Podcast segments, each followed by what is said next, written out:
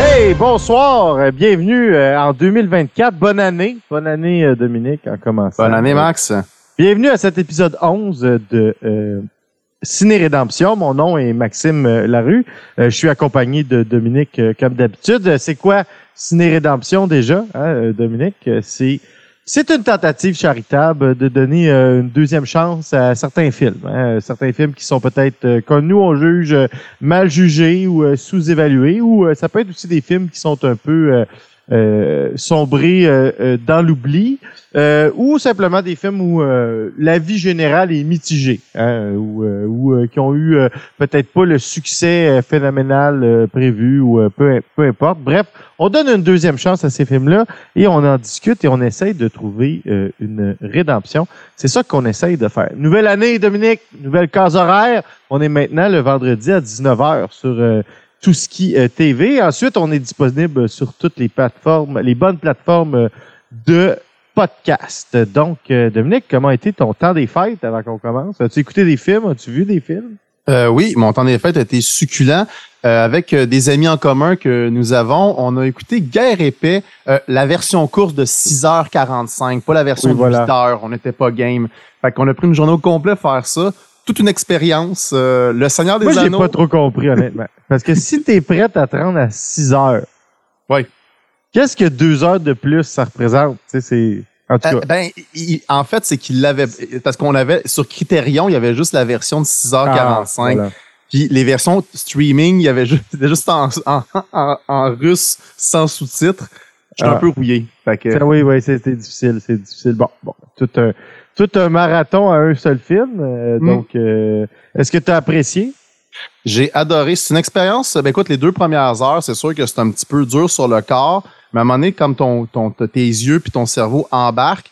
Puis euh, je dois dire que euh, le Seigneur des Anneaux ou tous les péplums américains, euh, ben écoute, ça a pris une autre envergure pour moi. Quand tu vois c'est quoi une nation comme l'URSS qui met réellement 100 000 soldats, pas des acteurs, au service de reconstitution de batailles historiques, pour vrai, je, ma, ma perception de ce qu'est réaliser, réaliser une bataille a, ch- a changé à jamais. C'est incroyable. C'est euh, une œuvre monumentale. Je vous invite à, à le faire, mais c'est quand même pour les cinéphiles euh, Aguerri. comme aguerris.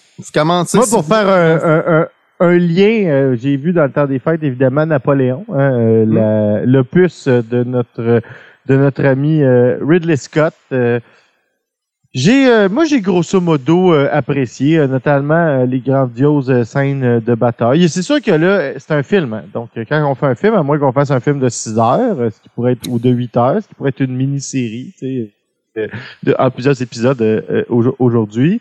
Euh, ben, il faut qu'on fasse des choix. Puis, bon, ben, Ridley Scott, là-dedans, il fait un choix qui est très clair. C'est-à-dire qu'il choisit de parler des euh, volontés de conquête euh, euh, et euh, des talents militaires euh, de Napoléon et de ses travers les plus euh, bon euh, classiques chez les hommes de pouvoir, c'est-à-dire euh, sexualité trouble, euh, rapport avec ses conjointes et avec les femmes euh, difficiles. Euh, C'est vrai qu'on était peut-être un peu dans les clichés dans ces euh, dans ces moments-là euh, euh, du film, mais euh, c'est très bien fait, c'est très bien joué. Euh, Il y a un côté très exubérant euh, qui, euh, qui peut être anachronique, mais c'est comme un peu, ça vient drôle à un moment donné. C'est très sale, à, la fois très, en tout cas, bref. euh, moi, j'ai trouvé ça gros, grosso modo intéressant. J'ai apprécié mon expérience. Euh, évidemment, on n'est pas là, dans les euh, grandes fes- fresques historiques comme Kingdom of Heaven ou bien Gladiator, mais j'ai été très satisfait de mon visionnement, beaucoup plus que du dernier film qu'on est allé voir ensemble de ce de ces réalisateurs, qui est Alien Covenant. Je sais pas si tu te rappelles, Ouais. Dominique, que ça avait été très difficile, euh, ce, ce Ouais, film-là. Il y a des, il y a des après-visionnages me- meilleurs que d'autres. Exactement. Mais bref, euh, on commence l'année. On commence l'année. euh, on revient à notre concept de base. hein. On a eu des épisodes euh, spéciaux euh, pendant le temps des fêtes. Notre hein, premier live. Notre premier live spécial de Noël. Euh, aussi euh, nos épisodes spéciaux sur nos scènes, euh, euh, nos euh, scènes préférées euh, de l'histoire du cinéma, qui ont été qui ont été très populaires, hein, visionnés par beaucoup de monde vendredi dernier. Bref, on remercie tout le monde qui ont, qui ont participé, qui ont posé des questions. Ah, d'ailleurs, j'avais fait une promesse parce que j'étais sur le chat de, de Twitch, donc je vais, je vais, je vais de ce pas, comment dire, ben respecter ma parole. Donc, il y a quelqu'un qui posait une question très intéressante. Hein. Vous savez, ma dernière scène, ma meilleure scène, moi que j'ai présentée, c'était le duel, le duel à trois euh, dans euh, The Good, The Bad and The Ugly à la fin du film, que je considère être la meilleure scène de cinéma de toute l'histoire du cinéma. Puis on, on refera pas l'histoire.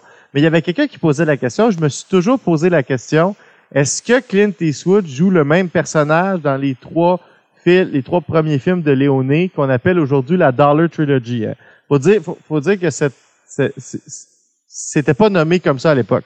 C'est-à-dire que c'est une question qui se rapporte à notre conception contemporaine du cinéma, où on est dans les univers, dans les multivers, avec les suites, avec les suites directes, avec toutes ces espèces de, comment dire, euh, euh, nouvelles façons euh, pour Hollywood de toujours poursuivre les mêmes séries de films de manière indéfinie. Quoique ce qu'on voit avec le cinéma de super-héros quand même, c'est qu'on voit que ça a une limite, hein, ces, ces, ces pratiques-là. On va pouvoir parler d'un autre, c'est une autre mode, là, moi, le film que je vais que je vais proposer ce soir. Donc, c'est pas clair. Puis je pense que c'est, c'est pas nécessaire que ça le soit. La raison pourquoi il y a toujours le même costume, ça, c'est une anecdote, intéressante que je vais raconter. Donc, Clint Eastwood, euh, euh, euh avant d'aller jouer euh, en Italie, il jouait surtout à la télé. Hein. Il avait eu des rôles mineurs là, dans The Creature from the Blue Lagoon, puis des, des, des trucs comme ça. Mais sinon, il jouait essentiellement à la télé dans une série télé qui s'appelait Rawhide, hein, qui était une série de western. Puis il était incapable de percer à Hollywood parce qu'à l'époque, l'industrie du cinéma snobait un peu euh, l'industrie de la télé. Puis c'était les années 50, l'époque où la télé menaçait euh, pratiquement euh, l'existence même du cinéma. Donc, les deux industries étaient très, très coupées. Hein. C'était soit tu jouais au cinéma, soit tu jouais à la télé, mais c'était très rare que tu passais de un à l'autre. Puis, ben, Clint Eastwood, pour essayer de, euh, de faire valoir ses talents d'acteur cinéma. Il a accepté d'aller jouer en Italie dans, des, dans les films de Léoné. C'est comme ça qu'il s'est fait remarquer. Quand il a pu revenir euh, aux États-Unis, après qu'il ait fait les trois films avec Léoné, c'est là qu'il a tourné Where the Eagles Dare, dont on a déjà parlé euh, ici. Et ensuite de ça, évidemment, Dirty Harry. Et le reste, c'est l'histoire. Hein? Mais bref, lui, quand il est parti euh, en Italie, il voulait absolument être embauché, fait qu'il a voulu apporter son propre proposition de personnage. Puis là, ce qu'il a fait, c'est qu'il a littéralement volé euh, des éléments de costume dans le costumier de la série Rawhide. Donc, le poncho, le chapeau, si tu remarques bien sa ceinture de pistolet, là, c'est des détails hyper nichés, mais quand tu regardes Rawhide, c'est la même. Elle est exactement pareille, parce que c'est celle qu'il utilisait pour son personnage dans la série aussi. Les jeans, c'était à lui. Les bottes, il les a, volés. Tout le, premier costume du Man with No Name dans euh, A Fistful of Dollars, euh, c'était du stock qu'il avait bon emprunté entre guillemets si on veut au studio qui tournait Rawhide puis il avait amené avec lui en Italie pour faire son audition auprès de euh, Léoné. Donc non, c'est pas exactement le même personnage, mais à la, même, à la fois un peu, parce que c'est toujours, il joue toujours le même archétype dans ces films-là, c'est-à-dire l'archétype de l'anti-héros, c'est-à-dire l'espèce de personnage un peu crapuleux, mais qui à chaque fois, il finit par y aller pour the greater good. Là, en, en termes de Donjon Dragon, on dirait une espèce de neutre neutre neutre ou neutre bon. Là, comme, euh, neutre. Ouais, chaotique neutre ou chaotique bon, peut-être, mais tu sais, dans ces, dans ces zones-là, -là, c'est à dire des personnages avec une morale très douteuse, mais au final, dans les circonstances, ce qu'ils font, c'est, c'est la bonne chose. Puis, ah, ben, c'est surtout vrai dans les deux premiers, quand on y pense, parce que, honnêtement, dans The Good, The Bad and The Ugly, la finale, où il laisse Tuco attaché au bout d'une corde, puis qui finit par le détacher les mains dans le dos en tirant dessus à des kilomètres, c'est vraiment pas très correct. Mais en même temps, on comprend pourquoi il pensait que l'autre allait probablement essayer d'y planter un couteau dans le dos de toute façon. Bref, fin de l'intermède et de la réponse de nos auditeurs, d'un auditeur qui avait posé la question. Je ne crois pas qu'il s'agit du même personnage. Je pense que c'est plus les circonstances et les conditions de production des films à cette époque-là qui expliquent pourquoi il y a exactement le même costume dans les trois films. Ben, je pense qu'au troisième film, c'était rendu un clin d'œil. Mais dans les deux premiers, c'est clair que c'est une question de production puis que lui était à l'aise dans ce, dans ce costume-là. Euh, costume qui, qui possède encore chez lui au complet. hein. il en parle en riant dans un. Il l'a volé puis il l'a jamais. ben, il l'a emprunté puis il l'a jamais rendu.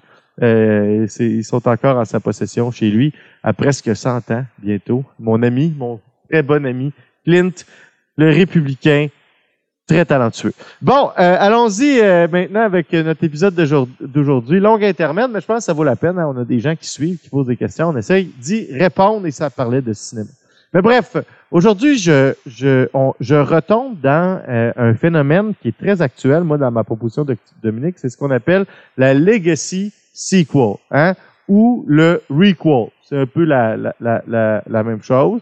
Donc, un requel ou un legacy sequel, c'est quoi? C'est, c'est à la fois un reboot, c'est-à-dire on essaie de relancer une, euh, une, une franchise qui est mythique, si tu veux, avec des nouveaux personnages. Mais au lieu de faire de faire une espèce de juste on on repart la, la même histoire du début avec les mêmes personnages, puis on fait comme si l'autre on crée un lien avec l'histoire d'origine en ramenant des personnages de l'histoire d'origine. Hein, le, premier film le très connu qui a fait ça, c'est euh, l'épisode 7 euh, de Star Wars, là, euh, Force Awakens. C'est vraiment c'est ça. On est à mi-chemin, donc c'est une suite, mais c'est une suite qui est là pour relancer une franchise, puis la franchise sera plus alentour de ses personnages principaux des films d'origine. Donc, c'est ça que, que je propose ce soir. Dans la franchise dont on va, par- dont on va parler, c'est une franchise que, que, que j'aime beaucoup, que Dominique aime beaucoup, c'est la franchise de Ghostbuster. Hein, Ghostbuster qui est euh, classique des années 80. Euh, très, très, on pourrait parler de Ghostbusters longtemps, là, mais c'est très, euh, c'est très néolibéral hein, comme, euh, comme film. C'est très des années 80. c'est très la, la, Reagan. les valeurs de Reagan, c'est ça, là, tu sais, c'est- les problèmes, c'est qu'ils ont, c'est quand ils sont des travailleurs, quand ils, trava- qu'ils ont des professeurs d'université, c'est quand ils fondent une petite entreprise privée que- que- que- qui règle leurs problèmes et qui vient causer tous les problèmes Les des grands méchants. fonctionnaires! Ouais, les fonctionnaires de l'État qui libèrent les fantômes dans la ville. Bref, tous les ménages, les messages que Pour des raisons écologistes Ah ouais. douteuses.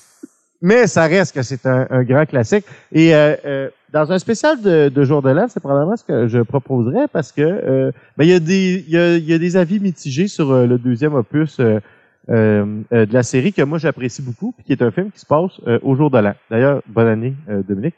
Mais bref, ce soir, on va, on va parler de Ghostbuster Afterlife. Je passe rapidement sur la tentative de remake qui a été faite, qui était un flop total, qui est effectivement, à part à peut-être quelques moments intéressants, plutôt pas très bon.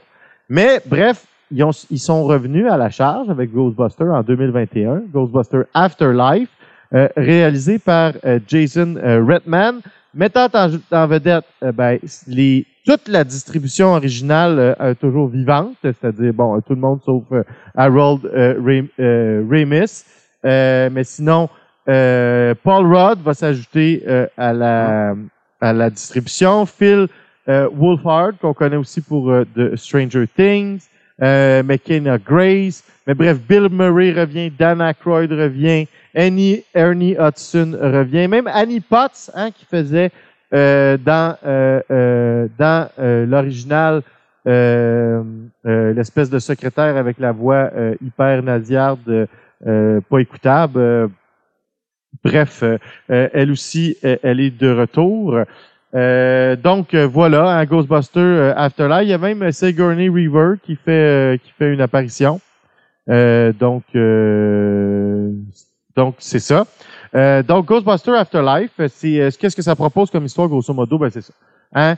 Euh, on découvre, ben le film s'ouvre sur une espèce de euh, de scène où on voit jamais vraiment le bon euh, de qui il s'agit, mais on finit par euh, par comprendre que c'est euh, le personnage de Harold, de Egon, le personnage de Harold Ramis, qui s'en s'en va s'enfermer en affrontant un fantôme dans une espèce de maison dans une campagne lointaine. C'est grosso modo essentiellement euh, ça qu'on nous présente euh, au début. Hein. Drôlement, je présente pas la scène d'ouverture. C'est c'est pas c'est pas le début est bien ficelé pour nous mettre dans l'histoire, mais quand on fait un début très ficelé pour nous mettre dans l'histoire, pour faire les liens avec l'origine, ben ça fait des ouvertures un petit peu moins excitantes qu'une ouverture originale où on nous plonge dans un univers qu'on s'assume. Là, on est vraiment dans l'explication euh, narrative au début. C'est intéressant quand euh, c'est intéressant quand même. Bref, de fil en aiguille, on découvre on va, on va finir par suivre sa- le personnage de sa fille. On découvre qu'il a fini par avoir euh, une fille. Euh, bon, on, on- met en place l'univers du père absent, le père qui s'est sacrifié pour la science, pour euh, bon tout ce qu'on s'imagine qui s'est passé entre le deuxième puis euh, cet épisode-là. On comprend que la, la chasse aux fantômes, c'est un sujet qui a un peu disparu. Hein. C'est plus quelque chose qui est d'actualité comme dans les années 80, alors où on en parlait con- constamment. Euh, bref, tout ça s'est calmé. Bon, ce personnage-là est un peu dans le trouble financièrement, se trouve dans l'obligation d'aller vivre où, Dominique? Dans la maison Oklahoma. que son père lui a euh, légué en Oklahoma. Et là, c'est là qu'on se rend dans cette maison-là. Et là, on se rend dans un classique. Hein? Ça, c'est vraiment classique. Les enfants, les personnages, là, bon, euh, euh, les personnages des enfants qui sont euh, joués par, euh, euh, bon, le personnage de Trevor, le personnage de Phoebe, le personnage de Podcast, le personnage de Lucky, et qui sont accompagnés par un de leurs profs, là, euh, qui, qui est un scientifique qui est joué par Paul Rudd, vont, mais c'est surtout les enfants qui, en se promenant dans la maison, vont, vont découvrir les secrets de la maison, puis découvrir que le, le- le grand-père de- d'une des personnages était un Ghostbuster. Ils vont réécouter les, les clips de, de Ghostbusters qui sont évidemment tous sur YouTube, comme des pubs vintage, hein, pas des, des extraits d'un film, mais vraiment une pub vintage. Puis c'est vraiment juste la séquence de la pub. C'est, c'est bien ficelé pour jouer dans la nostalgie, puis c'est ça qui, qui lance un peu euh, l'histoire. Puis ben, une des premières scènes qui qui est très intéressante à mon avis, c'est ça reprend un peu le, le principe du fusil de Chekhov. hein. Très tôt dans le film, on va rapidement nous présenter le bon le euh, euh, la l'espèce d'ambulance de, de Ghostbuster qui euh, fonctionne pas. Hein. Puis là, ben, finalement, de fil en aiguille, un des personnages, le personnage de Trevor, va travailler pour essayer de la réparer. Ça va être ça un peu son rôle, lui, dans, dans le groupe.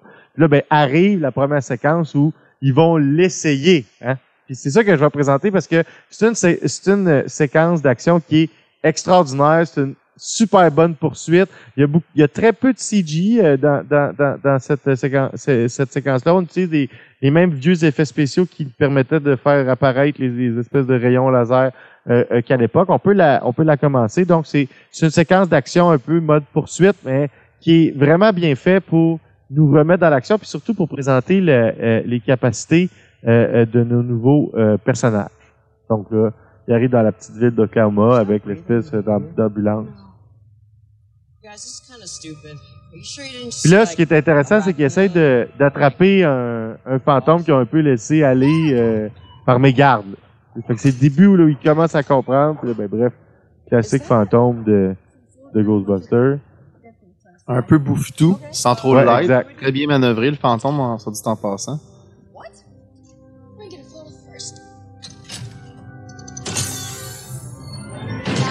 Le personnage de la petite fille est super bien fait. Là.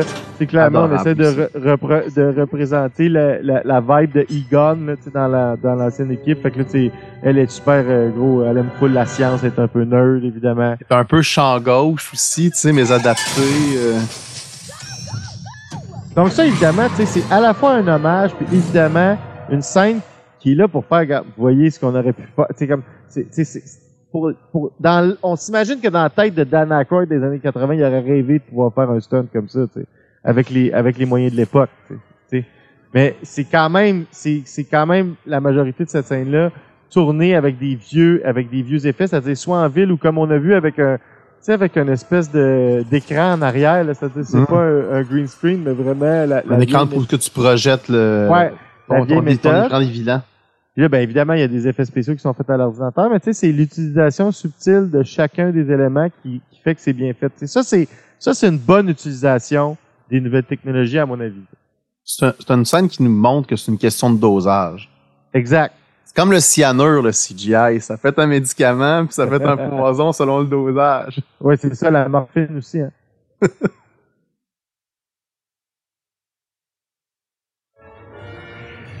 Évidemment, c'est over the top. Il fallait battre les scènes classiques, j'imagine. C'est ça qu'ils essaie de dire, de, de- de- encore plus mémorable que l'original. Je pense pas que ça l'est, mais c'est vraiment, tu sais, c'est, vraiment de la belle imagination d'utilisation de plein de trucs qu'on connaît. Fait que la trappe, le proton pack, le, le,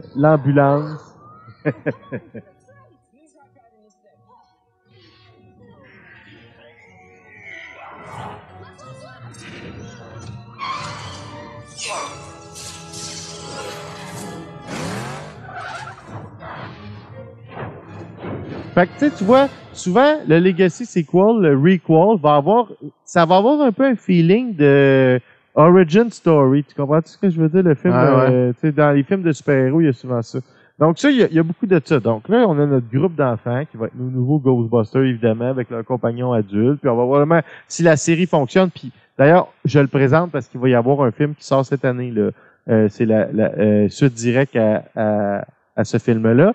Euh, donc visiblement, on va peut-être voir dans le, même, concept un peu que Stranger Things, c'est qu'on verrait grandir les personnages, grandir l'équipe. Donc, on est vraiment au début de l'apprentissage. Donc, dans ce film-là, on peut dire qu'ils sont capables d'a- d'a- d'a- d'accomplir le, le minimum, là, dans le fond, de ce qu'une équipe de Ghostbusters pourrait faire. Ben, Le- c'est sûr, sûr, Max, que juste pour euh, économiquement, c'est prometteur en maudit parce que pour un budget de 60 de 75 millions en pleine COVID, ça a rapporté 204 millions au box-office, ce qui est pas rien. Ce qui est franchement pas rien. Trois fois et demi sa mise. Là. Ouais, non, euh, tout à fait, ça a été un succès.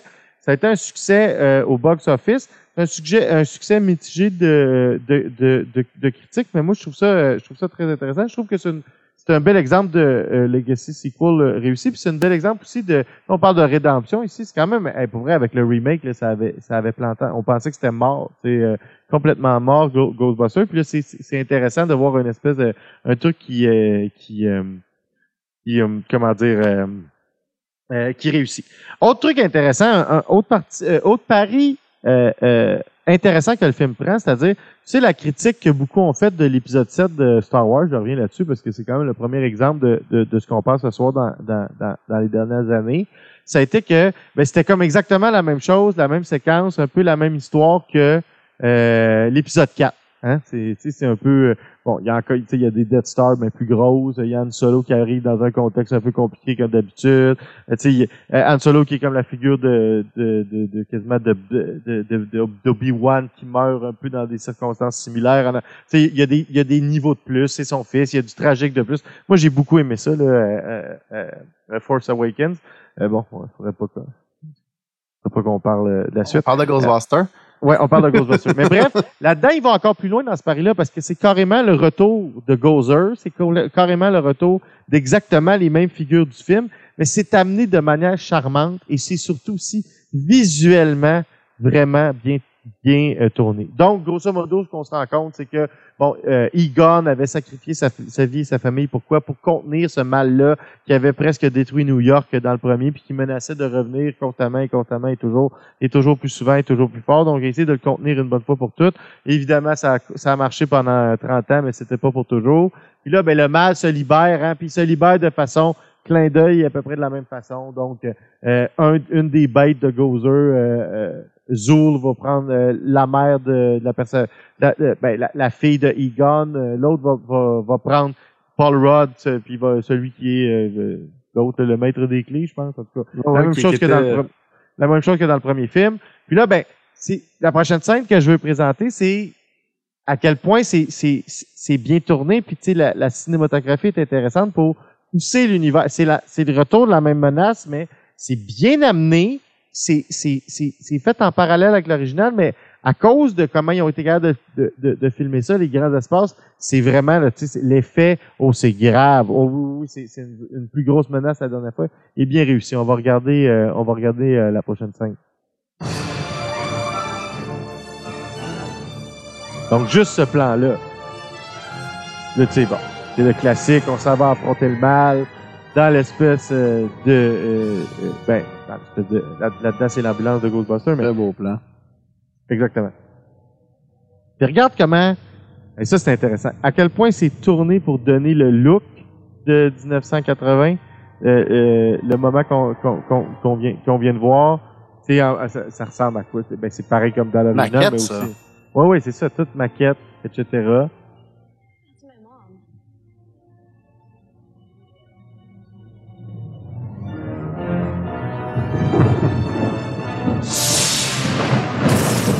Check ça, tu. C'est vraiment très bien réussi parce que c'est, c'est, c'est- oui, c'est une histoire qui se ressemble, mais elle est à la fois unique, puis elle a l'air à porter les choses un peu plus loin, même si c'est des trucs qu'on a déjà vus, tu sais. Ça, c'est malade qu'il ait fait ça en stop motion, euh, euh, de plasticine encore une fois. Ça Ouais, ouais. de- Tu, tu vois même, même les filaments de, de spectre, tu vois qu'il y a un, Ouais. un, un- un petit retour de dessin sur pellicule qui était. Moi, j'ai j'ai toujours trouvé ça absolument charmant. Euh, c'est comme un peu euh, la, la toune euh, It's Magic, Magic dans, quand il se libère. Là. Et puis Gozer est vraiment, vraiment réussi. C'est vraiment, ça ressemble à la, il y a à peu près, il y a à peu près la même séquence dans, dans, dans l'original, mais en- encore une fois, on, on sent,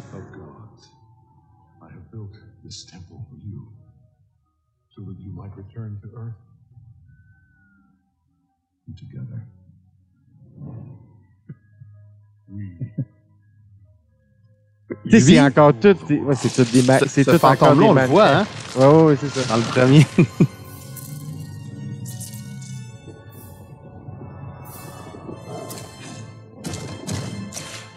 Bref, tu sais, c'est vraiment, une- ça c'est bon, c'est un bon fantôme, ça. tu sais, c'est vraiment une séquence qui est à la fois em- remplie de nostalgie, mais qui est, en- en- en- mais qui est à la fois unique parce qu'elle, pardon, elle pousse la menace encore plus loin, tu sais. Bref, moi je trouve que c'est, c'est, c'est vraiment euh, euh, très réussi comme, comme séquence. Puis là, ben évidemment, là, c'est ça. Tu- Évidemment, dans, dans le premier, c'est vraiment euh, elle, le personnage euh, principal, le personnage de euh, elle se nomme euh, Phoebe, je, euh, oui, Phoebe. Phoebe. dans- ouais, exactement, Phoebe. Elle, c'est vraiment, tu sais, le, le, le centre de l'histoire, puis c'est vraiment, elle est vraiment très bien jouée. Tu sais, encore une fois, euh, Kubrick avait tort. On peut bien faire jouer des enfants puis des, euh, puis, puis des ados, il n'y a pas de problème. Euh, il suffit de bien les diriger. Euh, bref, euh, c'est Bref, hey, ça, c'est- ça c'est un excellent fusil de Chekhov. hein. On parlait de fusil de Chekhov. Là. Le fait qu'il réutilise la trappe exactement à ce moment-là, puis qu'elle va Ouais. avoir le rôle qu'elle va jouer à ce moment-là, c'est exactement un fusil de Chekhov. Parce que comment ils nous l'ont présenté dans- au, dé- au, au début, euh, au début du film, c'était pour attraper un, un fantôme banal. On pensait que c'était juste un stunt cool à ce moment-là. Mais là, elle va jouer un rôle encore plus déterminant à ce moment, à, à- à ce moment-là du film. Donc, c'est un bon euh, exemple de fusil euh, de Chekhov. Mais bref, je voulais, je voulais démontrer par cette scène-là à quel point le, comment dire, l'ambiance Ghostbuster était hyper réussie, mais à la fois poussée encore plus loin. Et Gozer est quand même vraiment réussi, tu sais, avec la, la, la, même voix. Ouais, bref. Puis tu vois, Gozer, euh, on le voit, euh, le personnage de Gozer, on le voit pas très bien euh, dans les dans, le- dans, dans le vieux dans le vieux film. Il est toujours très Non. distant, toujours en, en- jamais en plan rapproché. Puis là, il se risque à le mettre en plan rapproché. Puis là, j'étais là sur le bout de mon siège, j'ai fait comme oh. Puis là, j'ai été complètement charmé parce que c'est un, un de mes méchants préférés euh, au, cinéma, là, dans mon top 100 des méchants euh, ever. Puis, euh, puis euh, pour vrai, j'ai vraiment été complètement subjugué et terrifiant. Euh, les yeux noirs nous, nous, nous dévorent. Là. Bref, euh, ça c'est la séquence, c'est le moment du film où, comme spectateur, tu sais très bien que c'est pas tout à fait fini, mais tu as l'impression que ben, les personnages, dans leur perspective, pensent que euh, ils ont pratiquement, ils ont pratiquement euh, ga- gagné. Euh, mais bref, évidemment, euh, l'action se poursuit, puis ça va être euh, d'excellente action. Euh, sais, toutes ces séquences-là, c'est super bon. Ça, c'est super. c'est des- moi, je trouve que ça fait très Stranger Things, là, le, avec les néons, puis toute la façon dont la, la cinématographie euh, est faite. Mais bref, c'est une bonne séquence d'action. Tu sais, ça, ça fait aussi le fait que ça se poursuit. Tu sais, l'affrontement contre Gazer est assez typique, mais bref, l'action se poursuit. Bon, tu sais, on est tout le temps, comme je disais, dans la nostalgie, puis mais on porte les personnages, puis on porte la franchise euh, un peu euh, plus loin. Bon, bref, je pense qu'on peut s'arrêter là pour euh, pour cette euh, pour cette euh, pour cette scène- scène-là. C'était une très bonne séquence. Et évidemment, toute bonne Legacy sequel qui se respecte. Je sais pas, et moi mon avis, c'est pour ça que je, je fais un plaidoyer en faveur de ce film-là. Comprend euh, ben le retour de personnages classiques. Donc ce film-là va ouvrir avec un personnage classique. Hein, c'est le personnage de la secrétaire des premiers euh, des premiers films dont je parlais, qui est, euh, qui est la, la personne qui accueille euh, le personnage de Kali, la mère euh, dans, euh, dans dans la nouvelle maison. Mais à la fin, qui vient supporter pour affronter le méchant final. Bon, c'est un gros spoiler, mais en même temps, c'est un film qui est sorti il y a trois ans. Je pense qu'on peut se, se le permettre quand même. C'est un film contemporain qui est sorti il y a quand même un, un- certain moment. Bon, bref, je vais présenter parce que c'est une très bonne scène de caméo. Mhm. C'est une très bonne scène d'utilisation euh, des euh, personnages principaux. Ils sont tous de retour hein, dans le prochain film. Ils ont l'air à jouer un rôle plus important dans le prochain film. C'est intéressant un, un rôle de personnage secondaire. On voit que dans des Legacy sequels, ça peut être réussi. hein. Le meilleur exemple de ça, c'est l'utilisation du personnage de Rocky dans les deux premiers Creed, je pense, qui est, qui qui est magistral. Mais bref, allons-y avec la scène finale, la scène où les Ghostbusters originaux rejoignent la, la nouvelle bande pour réussir à vaincre le mal. Évidemment, c'est le c'est Gazer qui est en train de se rématérialiser alors qu'on pensait s'en être débarrassé, mais finalement, non. Tan, tan, tan.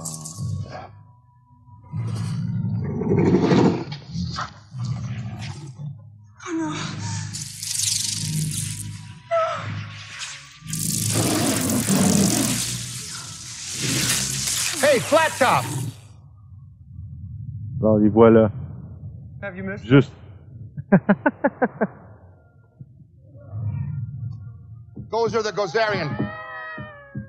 In the Moi, County Bill- of Somerville, state of Oklahoma, the U.S. Fish and Wildlife Service, all the members of Ducks Unlimited, the Association for the Advancement of Retired Persons, I command you under the National Invasive Species Act to depart this world immediately. Bravo. Bravo. I think she remembers us. Are you a god? Ray? Oh, come on, Ray. yes. Yeah, we're all gods. Yeah, I mean, we're all pretty dang special down here. On a personal note, I thought that we had busted up for good. I mean, it wasn't working for me. My friends didn't think so. I know yours did. Okay, playtime's over. Let's toast this muffin.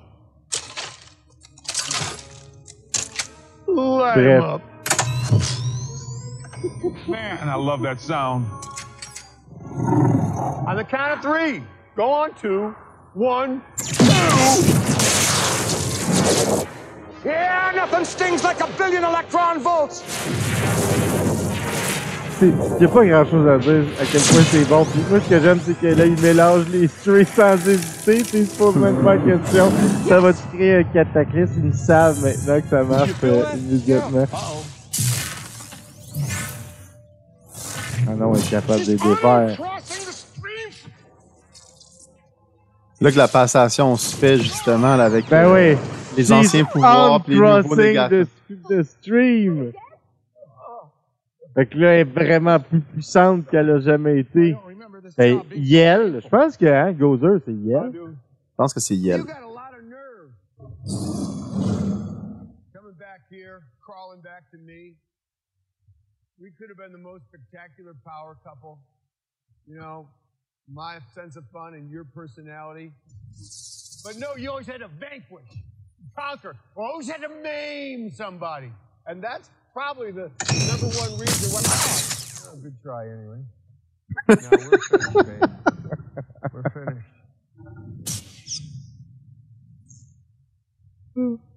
La voilà. Ah non, c'est- tout est bon. Qui est cool dans le deuxième, c'est que le personnage de Paul Rudd a l'air de, aussi euh, de, de prendre un... As-tu vu le preview euh, du deuxième film? Je l'ai pas vu, mais euh, tu sais, la- tantôt tu parlais de, de God des Bandes et des Ugly. Là, ce que tu cherchais comme terme, c'est la fonction narrative. Il y a la même fonction narrative que le petit comptable qui est fait par merde, son nom m'échappe, l'acteur, il est très drôle. Rick Monaris. Rick Moranis. Rick Moranis. Ouais. Ouais. Peut-être en plus utile, quand même. Peut-être en plus Ouais. utile. L'autre, En moins vraiment drôle, mais en juste, plus euh, utile. Ouais. L'autre, il est vraiment juste idiot du village, là. ah, c'est pire que ça. C'est le voisin d'à côté qui connaît rien puis qui se fait entraîner là-dedans complètement par hasard. Parce Ouais. que c'est hilarant. Rick Moranis, on s'en ennuie. Mais là, il paraît qu'ils vont faire une série sur euh, Disney+. Euh, euh, euh, chérie, on a réduit les enfants encore. We did it again. We shrink, shrink them again. Ou que tout genre. là. Ah ouais, j'ai écouté ce film-là tellement souvent quand j'étais petit. Ben oui, un classique. Bon, alors voilà, scène finale. Et bon, voilà. euh, climax, fi- euh, climax final. euh, la participation de tout le monde, euh, les Ghostbusters originaux, les Ghostbusters, même, ça c'est, mais ça c'est bon aussi, même euh, Egon qui finit par euh, euh, venir euh, donner euh, son, son, son grain de sel dans sa forme euh, fa- fantôme. Vraiment, belle façon de, de, de terminer euh, cette, euh, ce- ce- ce- cette nouvelle, ce nouvel opus euh, dans la série euh, Ghostbuster. Euh, euh, donc, euh, puis ben voilà. Finalement, le, le, le- là, c'est l'idée d'envoyer le rayon directement dans, dans le gros euh, chargeur électrique ou euh, non, on dirait quoi, c'est quoi? C'est des transformeurs. Bref, on s'imagine qu'il y a beaucoup d'électricité qui passe là-dedans. Fait que, bref, ça doit être très, très, très fort. Voilà, c'est ça. Science! Mais, regardez, c'est, vraiment super beau, là. Tu sais, je veux dire, le look, les couleurs, ça respecte, ça respecte le look du premier, puis en même temps, tu sais, c'est, ça, ça, ça exploite les technologies d'aujourd'hui, ça mélange bien. Comme tu dit, c'est la question euh, du dosage. Euh, bref, euh, ça c'est drôle. Euh, euh, euh, bonne finale. comme je dis, les références à l'original sont là. Ça nous amène un peu plus loin. Le, le oomph, là, le wow du premier, ça réarrivera jamais. tu sais. Fait que tout ce que tu peux avoir, c'est un, c'est un nouveau ah tiens, ah tiens, cette fois. Puis surtout avec le contraste euh, du remake qui avait été euh, malheureusement euh, raté, c'est que ah tiens, ça se fait encore, à mon avis, euh, un bon film de Ghostbusters. Donc ce soir, pas un grand plaidoyer, hein, on a regardé un film qui est juste le fun à regarder, une bonne histoire, des bons dialogues, une super belle cinématographie. Pour vrai, ce film-là est beau et, et le fun à regarder. Une belle utilisation de euh, euh, practical effect, belle utilisation pour ajouter euh, de l'univers euh, de, de la technologie par ordinateur, euh, belle utilisation des personnages. Honnêtement, je recommande aux gens de, de, de, de regarder ce film-là. Puis les gens qui, qui disent, les critiques essentielles qui disent que ça trahit l'esprit critiques essentielles, c'est ça trahit l'esprit du, du- de l'original. Je comprends pas trop comment, parce que ça serait des enfants cette fois-là. C'est la misère. Je comprends pas trop la règle. Puis l'autre, c'est ceux qui disent que c'est trop exactement la même chose que que que le que l'original. Puis moi, je trouve que c'est au contraire, c'est juste assez. On parlait de dosage, c'est juste assez la même chose, puis juste assez quelque chose de, de nouveau, qui nous, nous porte dans, dans, dans là le prochain film, il faut que ça soit quelque chose de complètement nouveau, par exemple. Même avec l'utilisation des personnages originaux, il faut que tu arrives à quelque chose, une menace nouvelle. Ça peut pas être Gozer 3. Là. Ça peut pas. Gozer, il faut que ça soit terminé cette fois-ci. Mais c'était une bonne façon de nous ramener dans l'univers puis de relancer, à mon avis, la franchise. Qu'en penses-tu? Ça serait, ben, ben, ça serait, j'en pense que ça serait fou que le prochain, il revienne avec Vigo des Carpates, un Ah non, de mes ouais. favoris. Oui. Euh, écoute, écoute, euh, par rapport au dos, moi, moi, je suis une rédemption. Euh, j'ai beaucoup aimé le film. Euh, euh, premièrement, là. Euh, Toi, tu l'avais rapport- jamais vu, je pense, hein? Je l'avais jamais vu avant, avant qu'on, que ça tombe sur la table de, de prod de l'émission. Euh, euh, je l'avais jamais vu notamment ben, parce que j'écoute beaucoup de films puis euh, bon c'était pas quelque chose qui a passé. Et évidemment le dernier j'avais été subjugué à quel point on avait manqué son coup. Euh, mais euh, par rapport au dosage tu sais c'est la sagesse de Yann Malcolm hein, quand il dit vous étiez tellement obsédé par le fait que vous pouviez le faire que vous n'êtes pas demandé si vous aviez le droit de le faire et puis ça, c'est vraiment un super beau dosage. Et aussi, euh, il y a ma rédemption donc pour euh, au niveau cinématographique, mais aussi par une indulgence, euh, une indulgence assez hors du commun, c'est-à-dire c'est cruel que le film d'avant soit sorti dans un contexte normal et que lui ait dû se manger la pandémie en pleine face. Je pense qu'ils ont repoussé à trois, peut-être même quatre dates différentes de la sortie parce que là, personne ne savait quand ça allait finir. Puis je trouve ça tellement cruel qu'un film aussi bien réussi, aussi bien maîtrisé se tape ça. Puis qu'il y, a- il y a plein de monde que moi quand j'ai parlé, que j'avais réécouté, je disais ah, c'est vraiment bon euh, Ghostbusters Afterlife. Il y a plein plein de monde qui était dans ma situation, c'est-à-dire qu'il était encore resté au dernier Ghostbusters, celui qui était pas euh, euh, super top. Donc pour moi c'est une rédemption euh, complète. Je pense que ce film-là a, a été tombé dans l'oubli pour une bonne partie des cinéphiles pour des raisons euh, ben, historiques qui sont la, la pandémie mondiale. Et, de la circonsta- et circonstanciel. Ben aussi, c'est circon- ça. C'est le mauvais remake, la pandémie. Ça, mais quand même, quand même fait ses frais, là, tu sais, parce que c'est pas un film qui a coûté très cher, c'est un film qui a, qui a rapporté, mais c'est vrai, effectivement, qu'il est pas très connu. Puis comme il y a une suite qui s'en vient, pensais, je pensais que c'était intéressant de le proposer à la rédemption, et c'est d'ailleurs notre première rédemption de la soirée!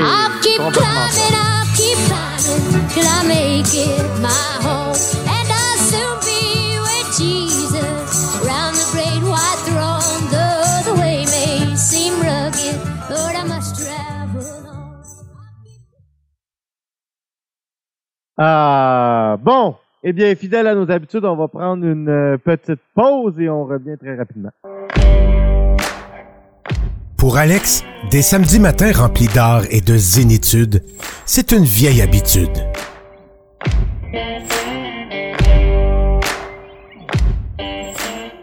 Une vieille habitude.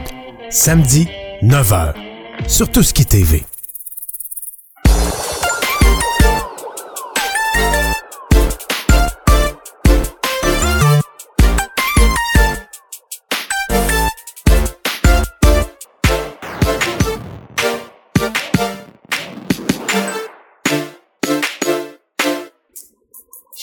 Brother. Vendredi, midi, sur Tout ce qui TV.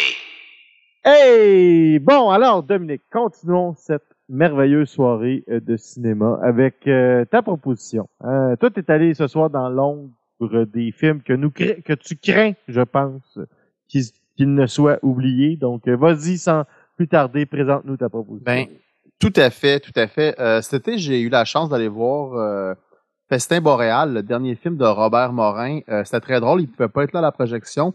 Euh, c'est un film où ce qui, euh, il filmait dans sur sa terre euh, une carcasse d'orignal qui était dépouillée, attaquée par plein plein de créatures, euh, des, coyotes, euh, des petits écureuils. Puis il a juste envoyé un télégramme d'Italie où qui était en, en résidence de création, puis il a dit les gens sont là ce soir, souhaite-leur bonne chance. Puis euh, ça, c'est tout le cinéma de Robert Morin et illustré là, c'est Robert Morin, c'est un peu un punk du cinéma québécois. Là, c'est un personnage euh, assez euh, underground, euh, toujours un peu en, marge euh, du, show business. Et il y a eu une une expérience euh, de film à, grand budget, bon, euh, dans les années 80, un- pour un budget de 1,4 million de dollars, qui est le film de ce soir que j'ai peur qu'il tombe dans la poussière parce que c'est à mon sens, le meilleur film de police euh, qui a été fait au Québec, c'est Requiem pour un beau sans cœur. Euh, un film absolument extraordinaire euh, que vous devez absolument voir. Il est d'ailleurs tout sur YouTube. Donc, les gens n'ont pas d'excuses. Hein, il est tout sur YouTube. C'est quoi Requiem pour un beau sans cœur? En fait, ça suit l'histoire de Louis-Régis Savoie, qui est un des, des, plus connus criminels au Québec, avec son, son acolyte Tonio, joué par Jean- un Jean-Guy Bouchard euh, sur héroïne. Et, euh, et puis... euh, Cocaïne. euh, ouais, sur co- oh, cocaïne et héroïne. oui, c'est vrai, c'est vrai. vrai. privent de rien. Ils ne se Sur le party. Ils sont sur le party.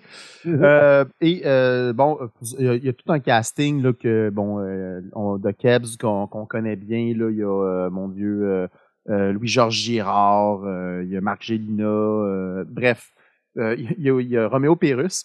Euh, mais bref, euh, il- en fait, c'est que Régis Chartrand, depuis qu'il est tout petit, bon, c'est un délinquant, il devient un grand caïd, un criminel redouté, et puis un jour, ben, il s'évade.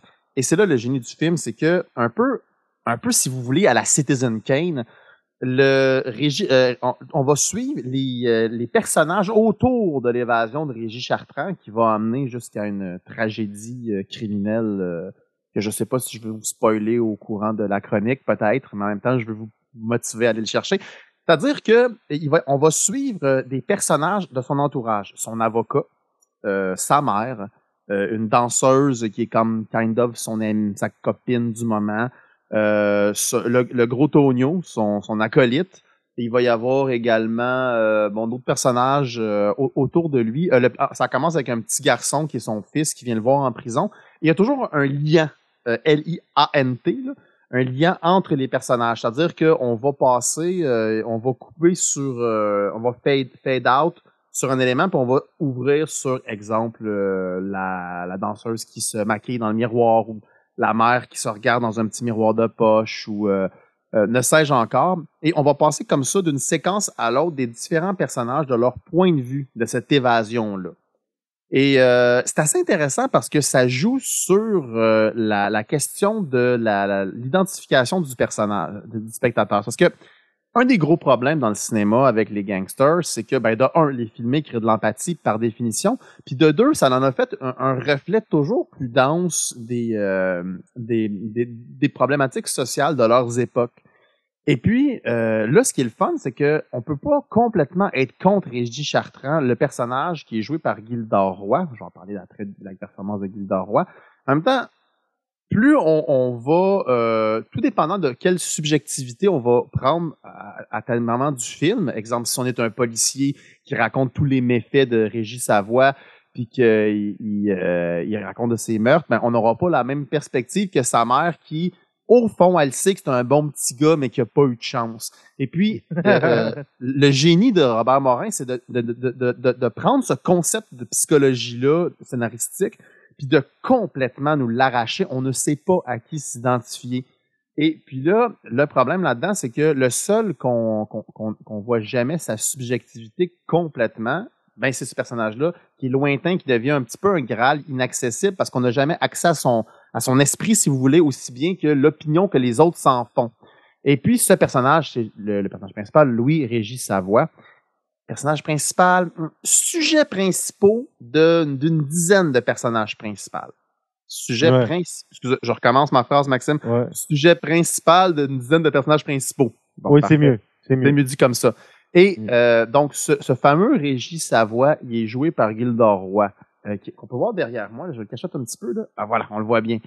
Écoute, écoute Max, euh, tu l'as vu le film. Moi, je, je- je le trouve terrorisant. Oui, oui, c'est son grand rôle. c'est son grand rôle, tu sais. Puis euh, je trouve qu'il y a quelque chose d'un petit peu Paul Verhoeven là- là-dedans. Paul Verhoeven, quand tu regardes, euh, euh, mon Dieu, euh, son film de science-fiction euh, Starship Trooper, un de ses gros plaisirs, c'est de dévergonder. Il a pris des acteurs un peu qui sont euh, des gendres idéal, euh, des acteurs de, de, de, de romans un peu à l'eau de rose euh, du samedi après-midi. Et puis, euh, il en a fait euh, un film gore euh, de Ouais. bébite euh, spatiale. Puis, il y, a, il y a complètement le même type de dévergondage dans le, le- la mise en scène de Robert Morin. C'est-à-dire qu'il prend, écoutez, Gildor Roy, là. Gildor Roy, c'est le, le garagiste dans Kilomètre Heure quand on était jeune. Gildor Roy, c'est l'animateur euh, de, de, de, de talk show euh, sympathique, un peu, euh, je le dis avec beaucoup d'amour, là, un peu connoté mon oncle ou ma tante. Mhm. Euh, c'est un monsieur qui a une carrière de chanteur country. C'est un un monsieur- Country. Hein? De country. Country. Puis c'est, euh, c'est, c'est, c'est vraiment un monsieur complètement sympathique. Ce film-là, en fait, un monstre terrorisant. Robert Morin en, en- est pas à sa première expérience. D'ailleurs, si vous voulez voir un autre grand film d'horreur québécois qui est de fait par Robert Morin, c'est Le problème d'infiltration, où il fait la même structure de mise en scène, mais avec euh, un petit verre de vino. Euh, mon Dieu, euh, euh, son émission de. Christian Bégin, merci beaucoup. Euh, fait que c'est vraiment un processus euh, très punk qui, est- qui, est- qui est tout à la hauteur euh, de, de C'est plus Robert léché, par exemple, le problème, le problème d'in- d'infiltration. C'est plus léché, quand même. Oui, oui, oui, c'est ça. Là, on est vraiment dans du gros, euh, le Québec, le Québec de la rue très trash. Là. Donc, Ouais, euh, là-dedans, ouais. Régis Parce que c'est- l'autre, ça, ça, ça a un côté un peu presque de Shining. là. En tout cas, on pas Ouais, ouais, ouais, on est plus là-dedans. C'est un peu plus un, un problème claustrophobique. Mm. Bref, euh, bon an, mal an, euh, Louis, euh, Louis Régis Savoie puis sa bande euh, décident d'aller dans un euh, dans un euh, s'isoler dans un chalet avant de trouver ce qu'ils vont faire alors qu'ils sont en cavale. Ils pensent partir dans le sud, à Acapulco, à Mexico, de quoi de même.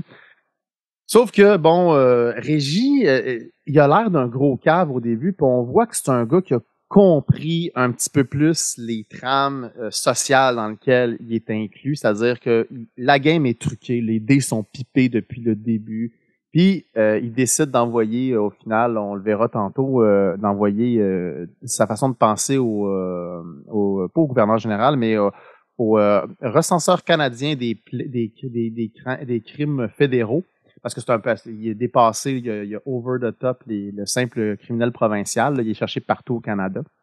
Et euh, donc, il s'isole dans ce chalet-là. Et puis, par rapport à ça, tantôt au début, je parlais de la, la- on jouait un petit peu sa subjectivité. Il y a vraiment une scène extraordinaire qui, qui montre bien ça. C'est la première scène qu'on va voir, euh, qu'on peut regarder ensemble. J'a- J'adore beaucoup cette scène-là. J'espère que je me suis pas trompé dans ma séquence. Non, non, parfait, c'est ça. Euh, donc, c'est une scène où il est avec euh, le gros Tonio. Puis euh, ils sont au chalet et puis ils regardent un vieux film de, de police. C'est vraiment drôle.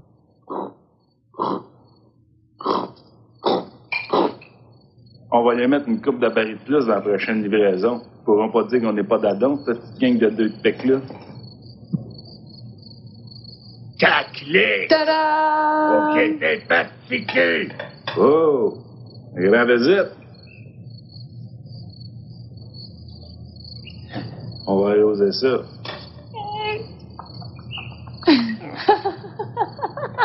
Ben, goûte à ça, mon chum.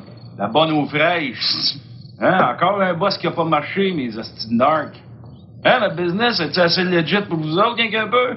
Inquiète-toi pas, je te pognerai bien en curve, mon de plumé. M'inquiéter, faudrait que ça intelligent pour que je m'inquiète. Ah, je sais pas ce que je donnerais pour te voir sur le deadlock, mon calice de pégreux. Mm. Hostie, je peux t'en faire, toi pis ta gang d'incrossades. Tu sais, il a fallu, je sais pas si t'as remarqué, je sais pas si t'as remarqué, Dominique, mais euh, c'est en français.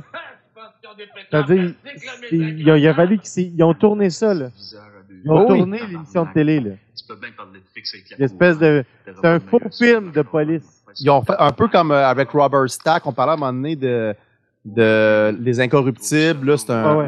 un peu de même. Puis il, parle par-dessus. Puis là, là tu vois que Reggie commence à péter une fuse, là. Il y a trop d'héroïne et puis tout. Non, mais ce que je veux dire, là, ce qui joue à la télé, là. Ouais. C'est, tourné avec des acteurs québécois, C'est tourné pour le film. Je sais pas, Ah, ça. Oui, oui, oui, oui. Si tu regardes comme il faut, ils parlent en français, puis il y a des moments où ils font un semblant de mimiquer ce qu'il dit. Ouais. Tu lis sur les lèvres, c'est exactement ça qu'il dit. Ah ouais. Oui, oui, oui, ils ont tourné ça. Ils ont, ils ont tourné ça. Ils ont tourné le faux film. C'est ça que je veux dire. Ça m'étonne pas de Robert Morin. C'est c'est un, c'est un maniaque euh, qui contrôle absolument tout. Va t'en organiser un show tout à l'heure.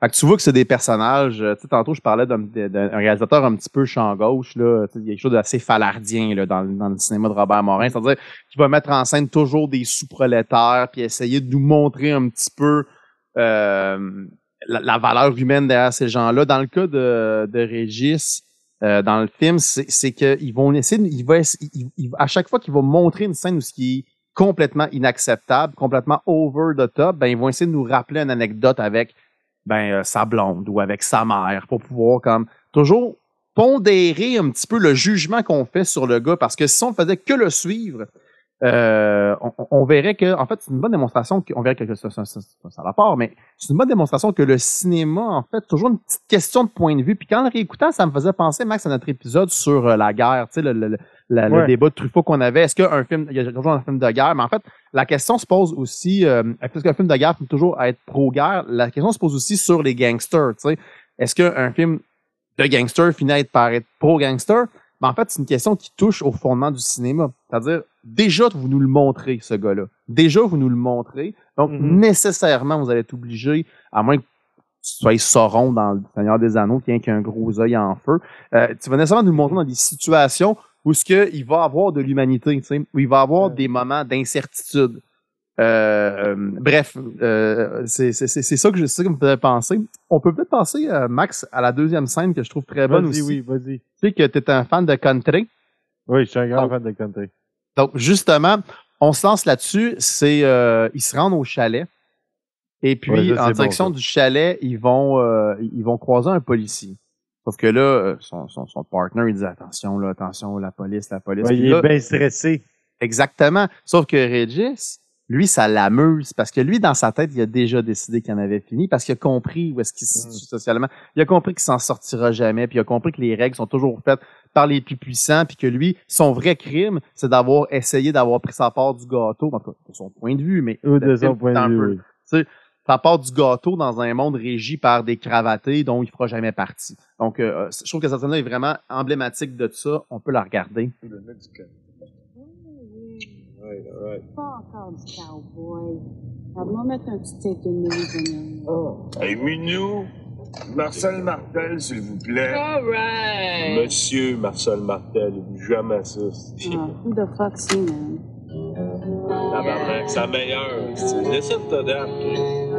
Tabarnak, sa meilleure, hostie. Un samedi soir dans une auberge. Il y avait un jeune garçon. À la maison, tout le monde est sur l'héroïne dans la scène. là. Bois beau volant. Et celui de Jésus Euh. Il n'y a pas de Dieu comme vous dites. Et je suis libre de moi.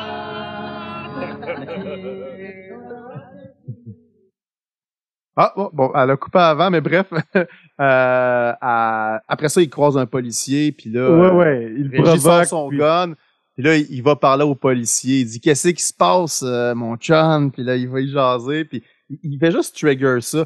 Fait au final, tout le chemin, euh, quand on parlait qu'au début que les, les- personnages subjectivement euh, commentent euh, l'évasion du fameux Régis, Régis, euh, lui, pour ce, qui- pour ce qu'on comprend de lui, tout le long du chemin, c'est une longue, longue marche mortuaire vers, vers le destin qu'il connaît. Personne n'ose jamais l'avouer, mais lui, il sait, il sait qu'il, ben, il sait qu'il, je sais pas s'il sait qu'il doit en finir, mais je pense qu'il se doute ça- que ça va finir. Et puis là, euh, là, Max, là. C'est ça à quoi ce film-là me fait un peu penser, inévitablement, euh, à cause, de, à cause de la fin, mais en même temps, c'est. là, parce que je sais ce que tu vas, que- ce que tu vas présenter, mais évidemment, je suis obligé de penser à Travis Bickle dans, dans euh, Taxi Driver, tu sais. Ouais. Qui est, qui est un peu, euh, parce que là, ce que tu vas présenter, c'est un peu l'inverse de, Tra- de, de, de Travis, c'est-à-dire les deux, sais, comme Tra- Travis aussi est un peu, euh, c'est un peu ça qui anime son délire, c'est-à-dire la conviction que euh, il faut qu'il joue un rôle, sinon il va être oublié dans un monde qui, est un peu contre lui, puis contre tout le monde, comme les gens contre lui, puis qui a pas de reconnaissance, puis etc., etc. Mais il va le faire dans, tu sais, il fera pas de, on s'attendrait, puis c'est ça qui est anticlimatique encore une fois dans, dans Scorsese, c'est qu'on s'attendrait à ce qu'un personnage comme Travis Bickle fasse cette espèce de, de, de testament que le personnage de, de, de Reggie va, Ouais. va, va faire. On s'attend à ce que ce genre de personnage-là fasse ce genre de, de move-là, mais euh, en même temps, c'est un exemple, tu vas monter un exemple historique, c'est-à-dire c'est c'est magnifique ce que tu vas présenter, mais c'est quand même le l'apothéose de ce l'apogée attendue de ce type de personnage. C'est ça que je trouvais ça intéressant. Ça m'a fait Oui. réaliser ça de le réécouter. Ben oui, oui, oui. Puis il y a quelque chose, encore une fois, de, de, de vouloir le monter dans des milieux super populaires, des Mm. personnages qui viennent de là. Là, à partir de là, je vais juste laisser un petit deux secondes, spoiler alert, dans- parce que je veux que les gens, mon, mon, mon plaidoyer à soi, c'est que les gens l'écoutent. Fait que, à partir de maintenant, je vais vous parler du génie du scénario de ce film-là. Fait que, peut-être mettre l'émission sur pause, écouter le film, puis nous revenir après. Parfait, la chose, le disclaimer est fait. Ouais, ça va être difficile une- pour les gens qui nous écoutent sur Twitch, là, mais euh, vous pouvez rester. Vous êtes pas, prenez pas ça comme un- une suggestion de Dominique que vous en allez quand même. Ouais, non, c'est ça. Ouais, c'est ça. Mes maladresses de gars qui connaissent ça, Twitch. Euh, mais oui, mais, mais bon. euh, là, ce qui va arriver, c'est que durant une des euh, vis- visions subjectives des personnages, on va suivre euh, deux policiers. Euh, deux policiers, un, un, un rookie un peu, puis un vieux de la vieille, qui connaissent bien euh, Regis. Puis euh, là, on sait pas comment, mais la vision subjective commence, puis ils vont se diriger dans le chalet où ils se cachent et ils vont l'abattre. Puis là, euh, beaucoup de questions que d'autres personnages se posent au cours du film, c'est comment ils ont fait pour le retrouver et tout et tout. Et là, on arrive à la vision finale du, euh, du, du- film où il va, il va, il va, il projette son, euh, il projette une première, il projette une vidéo qui, qui va envoyer au gouverneur général puis aux dirigeants de l'État canadien. Et puis, cette projection-là, elle est coupée en fait, puis à la fin du film, on nous montre la, finale finale. C'est lui, Régis Chartrand, qui prend le téléphone, puis qui appelle lui-même le policier en question, puis dit Hey, mon gros calice, ça te tente encore de jouer au cowboy? Puis euh, on comprend au final, tan tan tan, climax, que c'est lui-même qui se dénonce. Et là, ça, ça, Max, ça, je trouve que c'est tout, gé- ça, c'est toute l'œuvre de Robert Morin là, c'est-à-dire une personne qu'on croyait sans foi ni loi, au final, a lui-même un certain code de règlement, une certaine Mhm. foi en les choses, parce que c'est un choix existentiel, c'est un choix de dire, bon, c'est un gars qui, on peut dire, ça vaut plus la peine, à quoi bon? C'est un gars qui se dit, tant qu'à partir, aussi bien partir dans, en- dans un éclat tragique comme un héros grec. Puis Mhm. il se stoule lui-même, tu sais. Euh, il, il y a tellement de niveaux de lecture. Écoutez, moi vraiment, écoutez ce film-là en gang, puis discuter du personnage de, qui est derrière moi, là, de, de Regis, là, joué par euh, l'incroyable Gildor Roy. Et euh, sans plus attendre, pour la première partie, donc moi, c'est un, je vous parlais un petit peu du, spoiler de la fin, mais pour l'introduire, la première partie, c'est la, la scène que j'ai choisie, qui est évidemment la VHS qui va enregistrer euh, à l'intention de, de l'establishment du pays. Euh, donc, une establishment un petit peu, euh, tu sais, grosso modo. hein. Oui, tu prêt? Oui, ok.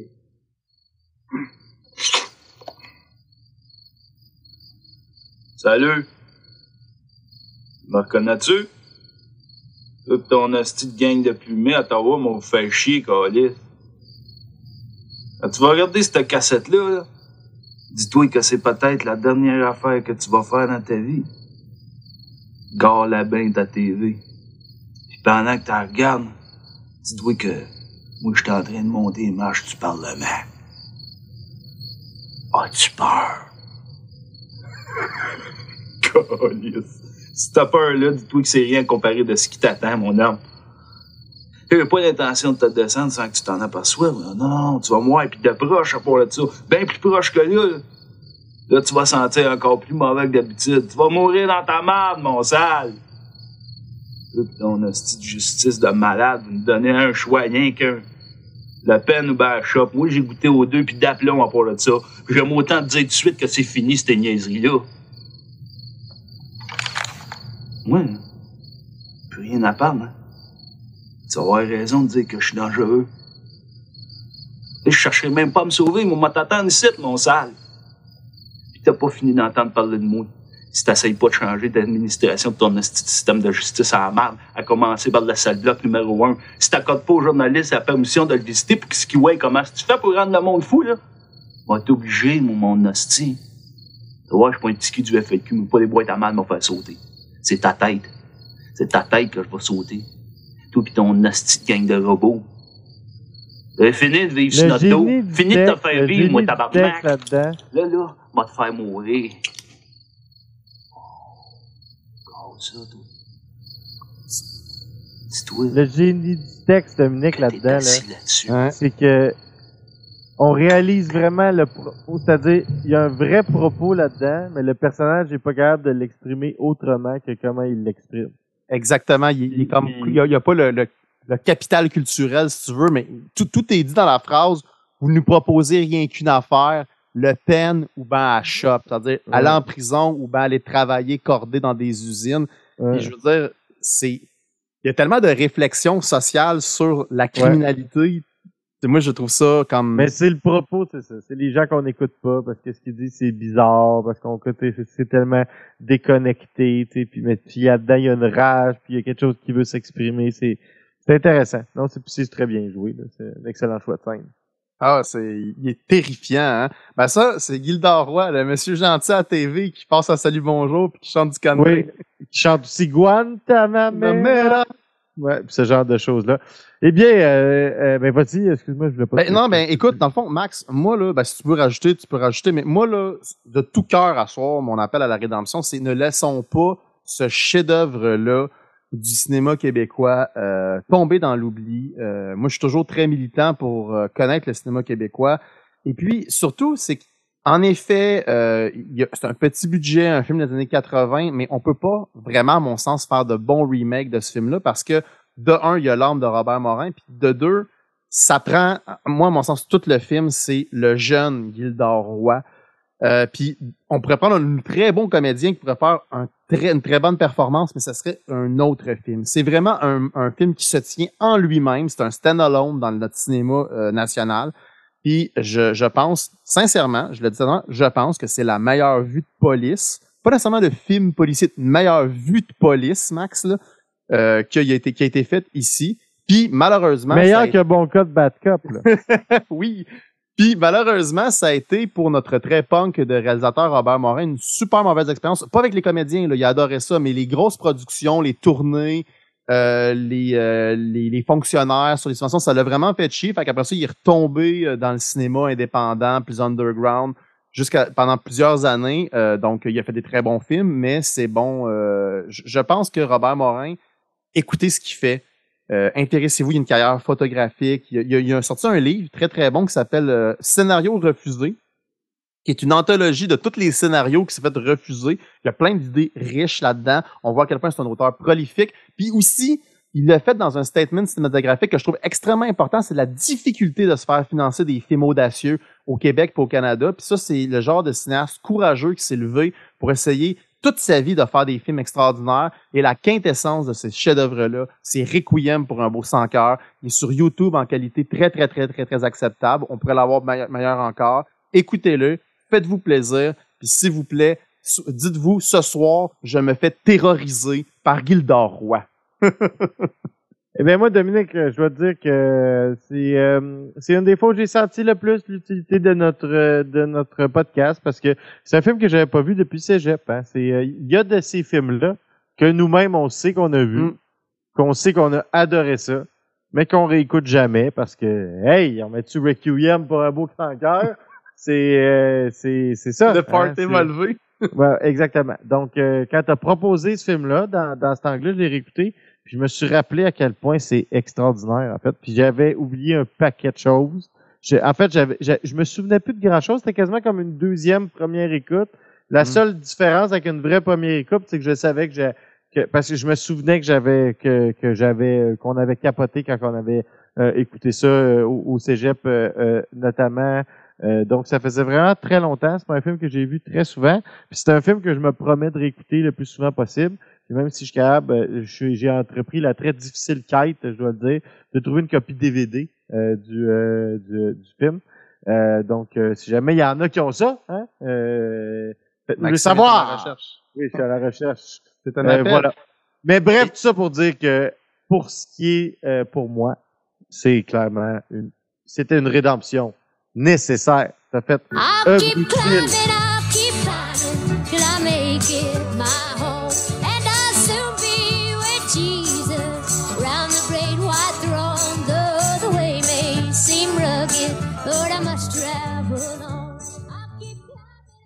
Ben yeah!